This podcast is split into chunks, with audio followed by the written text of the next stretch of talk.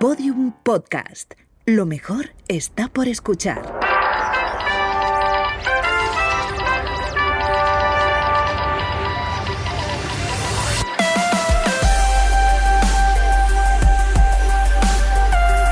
Tentación a Medianoche, un podcast que homenajea la radionovela escrita por Rafael Barón en adaptación de su novela homónima y realizada para la cadena Ser en el año 1973.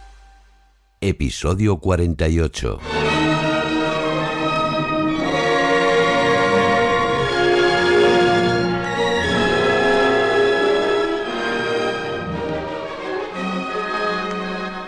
Rumanía.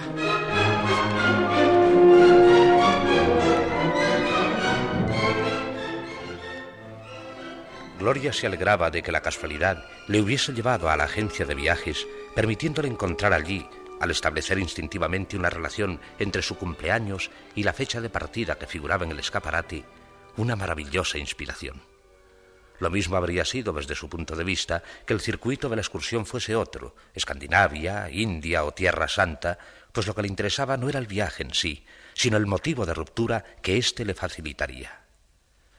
Pero después, al leer los distintos folletos y contemplar sus numerosas fotografías en colores, consideró que la gira, por su duración, sin contar sus indudables atractivos, parecía haber sido estudiada de acuerdo con lo que a ella le hacía falta. Sí, me alegro de haber pasado por la agencia de viajes. Me alegro de ir a Rumanía. Porque iré. Esto está decidido. De cualquier modo, el recorrido por Rumanía le planteaba un problema de carácter personal. No estoy acostumbrada a viajar sola y, y la idea de marcharme tan lejos con un grupo de personas desconocidas, la verdad, me produce una cierta inquietud, una especie de... Sí, de, de temor, aunque parezca ridículo.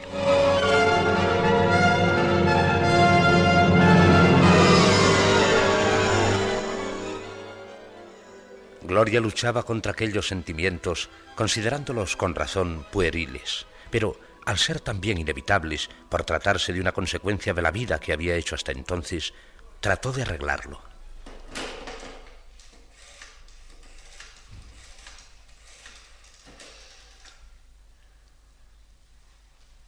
Diga. ¿Nani? Sí, soy yo. ¿Con quién hablo? Hija, ¿será posible que no me conozcas? Ah, Gloria. ¿Qué hay? ¿Tienes plan esta tarde? Podría tener planes a montones, pero como una está en seria.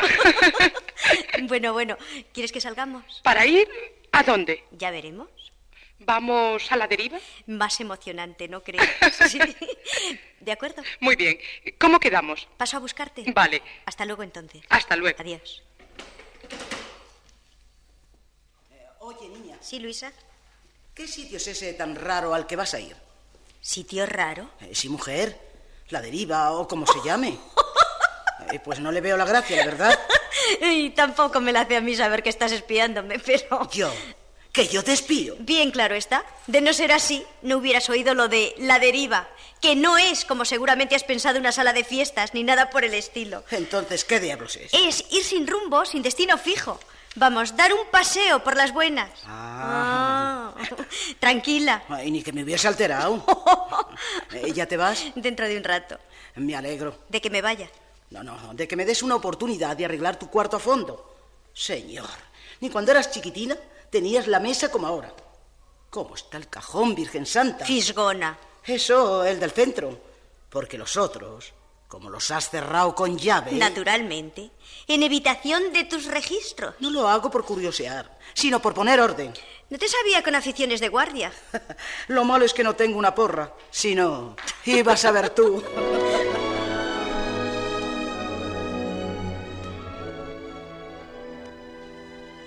En los cajones cerrados guardaba Gloria, a salvo de miradas inoportunas, toda la información que le habían proporcionado en la agencia.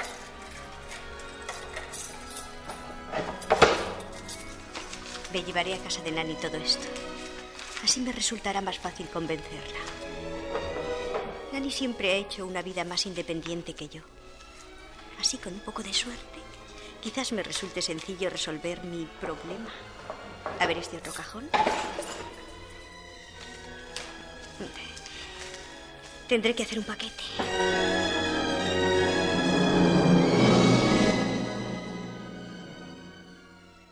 ¿Vas a salir? ¿Sí? Muy cargada te veo. Si te parece que debo someter este paquete a la intervención del cuerpo de aduanas. Gloria, hija. Dices unas cosas. ¿Bromas? Unas bromas bastante desagradables. Lo siento. Son libros. Se los llevo a Nani, ¿sabes, María Eugenia? No te he pedido explicaciones, Gloria. ¿O crees que tengo cara de oficial de aduanas? Por lo menos me falta el bigote. Claro que eso no será condición indispensable para entrar en el cuerpo, ¿verdad? Que te diviertas, Gloria. Gracias. ¿Me das un beso? Sí, desde luego. Así me gusta veros. Fernando, De mí no vas a despedirte. hasta luego. Así no, mujer.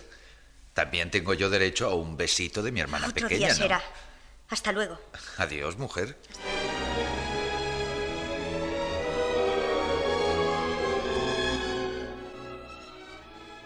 En cuanto se reunió con Nani, Gloria, fingiéndose muy animada, muy contenta, le habló de su proyecto. ¿A Rumanía dices? A Rumanía. Pero, ¿y María Eugenia? En casita. O donde ellos quieran. Entonces, ¿tú sola? Sola no. Contigo. ¿Tan lejos? Por favor, Nani. Ahora con la aviación nada está lejos. Unas horas de vuelo bastan para llevarte a- al fin del mundo. Y Rumanía, en fin, está mucho más cerca. Mira, te he traído fotos y, bueno, un montón de cosas. Pero, ¿será posible? Vas a verlo. Ay, ¡Qué barbaridad! ¿Todo esto? Todo, todo, todo. ¿Pero de dónde lo has sacado? De la agencia de viajes. Por cierto, sin pedirlo yo. Un señor muy simpático. Le gustarías. Ah, No digas bobadas. Tenía edad sobrada para ser mi padre. mucho peor. Cualquiera se fía de los maduros. Hija, ¿por qué pones esa cara tan rara? ¿Yo? ¿Tú? Figuraciones tuyas. ¿De veras? ¿O que me he acordado de pronto de un pesado? Ay, cuenta, cuenta. No hay nada que contar. Le di un corte y se acabó. ¿Pero a quién? Al que me atendió en la agencia la primera vez que fui. Un niñato, ¿sabes? ¿Pero un niñato guapo? No sé, ni me fijé. Me cayó mal de entrada y... y- Eso la primera vez. Pero la segunda. La segunda, gracias a Dios, no estaba allí. ¿Cómo lo sabes? ¿Qué pregunta? ¿Cómo lo voy a saber? Ay, mujer, si la primera vez no te fijaste en él, hasta el extremo de que ahora no sabes si es guapo o feo, ¿cómo puedes estar tan segura de que no se encontraba en la agencia cuando fuiste por segunda vez? Bueno, creo que no estaba. No, seguro que no. Bueno, basta ya. No te enfades. ¿Por qué vamos a perder el tiempo hablando de ese tipo cuando tenemos aquí un montón de maravillas? Geográficas, pura naturaleza, ¿no? Montes, campos, playas, castillos, qué sé yo, todo lo que puedas desear. ¿Sí? Desde luego. Entonces, un novio. Nani.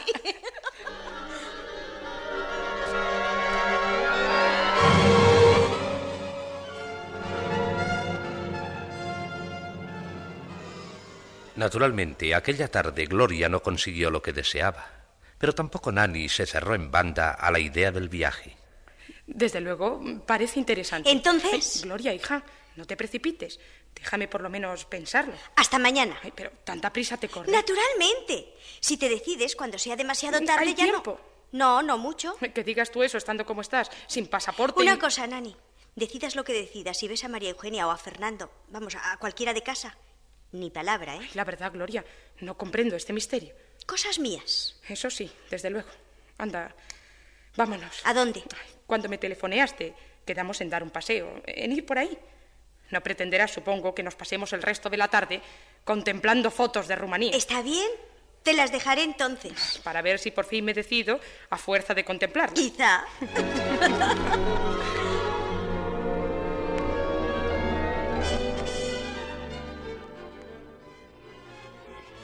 A Nani, algo mayor que Gloria, le hacía gracia la animación que ésta manifestaba sin sospechar que era fingida.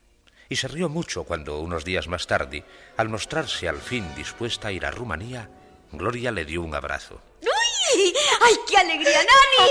¡Ay, qué alegría! Hija, tampoco es para tanto. Que no. Piensa en cómo lo vamos a Ay, pasar. espero que bien. Divinamente. Las playas del Mar Negro. Las playas del Mar Negro son maravillosas. Hasta sus nombres resultan sugestivos. Saturno, Venus, Júpiter, Neptuno, Mamaya, Eforie. Ay, qué entusiasmo el tuyo, hijita. Se podría pensar que te pagan por la propaganda.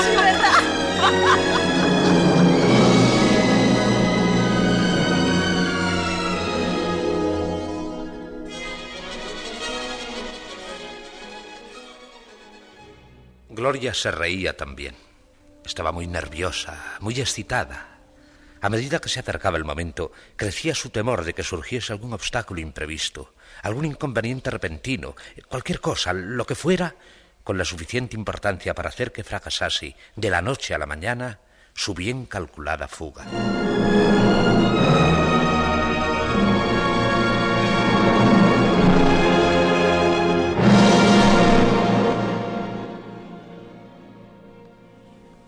Sí. Una huida. ¿Qué iba a ser sino esto su viaje a Rumanía, además de un rebuscado motivo para independizarse, para romper con íntimo dolor, amargamente, casi todos los lazos que le unían a su hermana?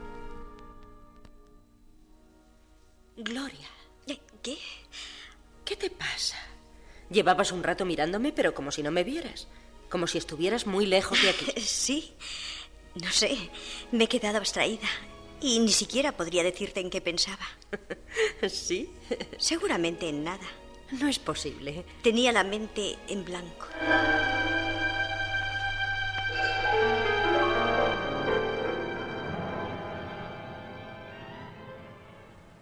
Mentira. A veces, cuando contemplaba a su hermana, Gloria se olvidaba de la realidad para pensar en el futuro en la pena y la nostalgia que sentiría cuando estuviese lejos de ella. Será horrible, horrible para las dos, pero sobre todo para mí, que tendré la seguridad y el remordimiento de haberle hecho daño, deliberadamente, con todo el cálculo de que soy capaz. Pero, ¿qué otra cosa puedo hacer?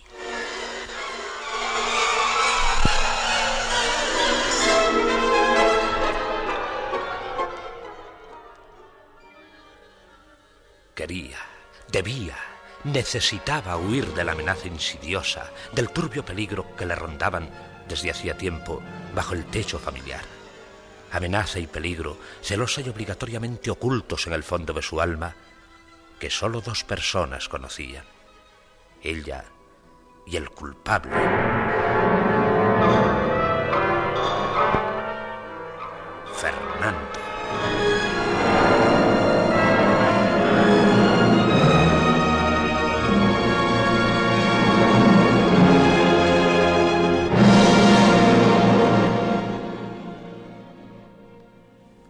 No hubiese podido determinar con exactitud cuándo se había iniciado en el marido de María Eugenia aquel cambio.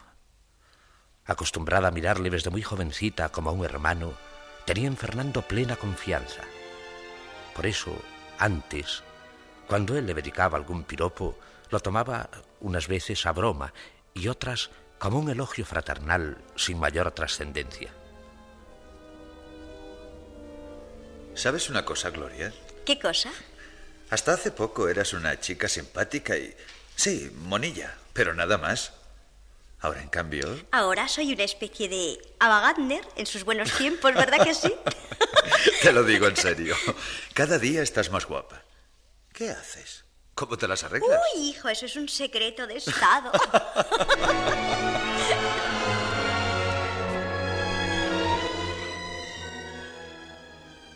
Gloria se reía y le contestaba en tono festivo, halagada, sí, pero de igual modo que si el piropo se lo hubiera dicho María Eugenia o la misma Luisa. Desde luego, niña. Menudo cambiazo el que has dado. Sí. Y tanto. ¿Tan fea era antes? No es que fueses fea, eso no. Pero la verdad, tampoco era nada de otro jueves. Graciosa, simpática, moneja porque por algo se dice que no hay 16 años feos. Pero para usted de contar. Eso te duró más o menos hasta los 17 años. Luego, qué barbaridad. De aquella niña zangolotina y zanquilarga ya no queda nada. Vaya, de manera que zangolotina y zanquilarga. Todo eso. Y además, como la mismísima tabla de la mar. pues menos mal que he cambiado, ¿no? Ay, un rato. Como si al cumplir los 17 hubiera sonado para ti una trompeta y ale, a engordar por aquí y por allá y por el otro lado. Bueno, ahora solo falta que acabes llamándome gorda. De gorda nada. En tu punto. Claro que con ese punto no quiero ni pensar en las barbaridades que tendrás que oír por la calle. Luisa. Hay un consejo, niña. Procura no pasar cerca de ninguna obra. porque los del gremio de la construcción son unos tíos muy echados para adelante.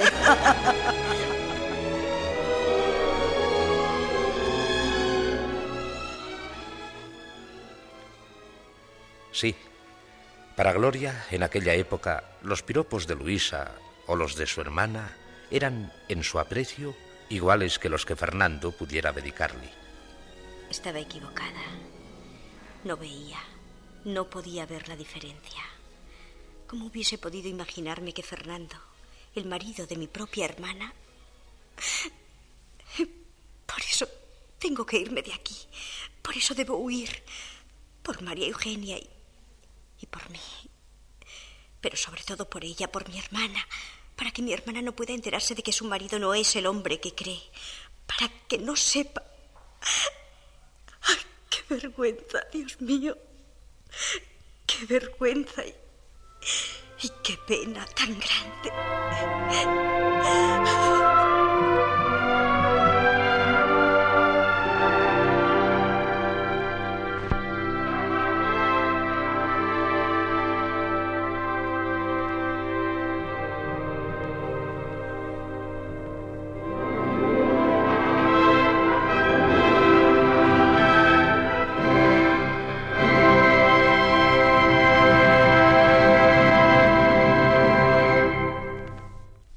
Escuchado ustedes el capítulo 24 de Tentación a Medianoche y dentro de unos segundos podrán oír un avance del próximo episodio de esta interesantísima novela de Rafael Barón. Pero antes... Cuando lean ustedes Tentación a Medianoche, el extraordinario éxito de Danone, Fontaner y Majefesa, editado por CID, sabrán lo que deben hacer para optar al viaje invitación por Rumanía. En Balado Beza 7, Madrid 29, se siguen recibiendo pedidos de esta gran novela de Rafael Barón.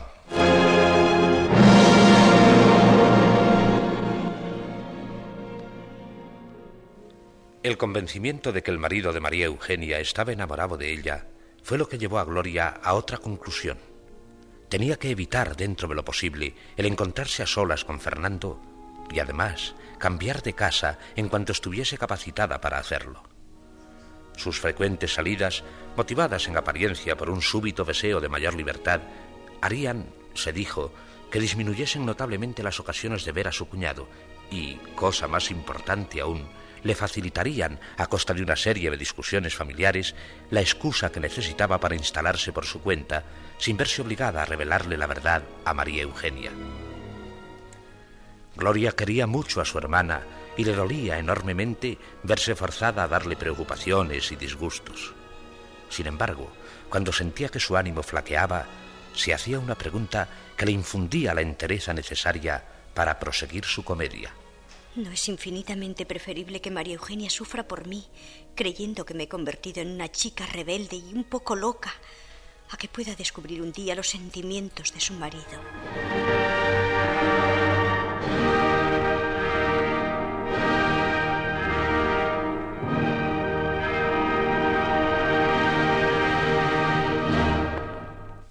En Tentación a Medianoche han intervenido hoy por orden alfabético Julia Cabezas, Elena Moreno, Joaquín Portillo, Maribel Ramos, Aparicio Rivero y Matilde Vilariño.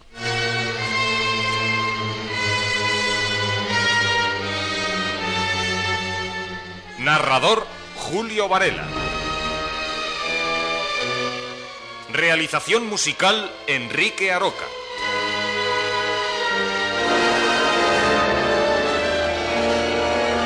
Dirección José Fernando Dicente.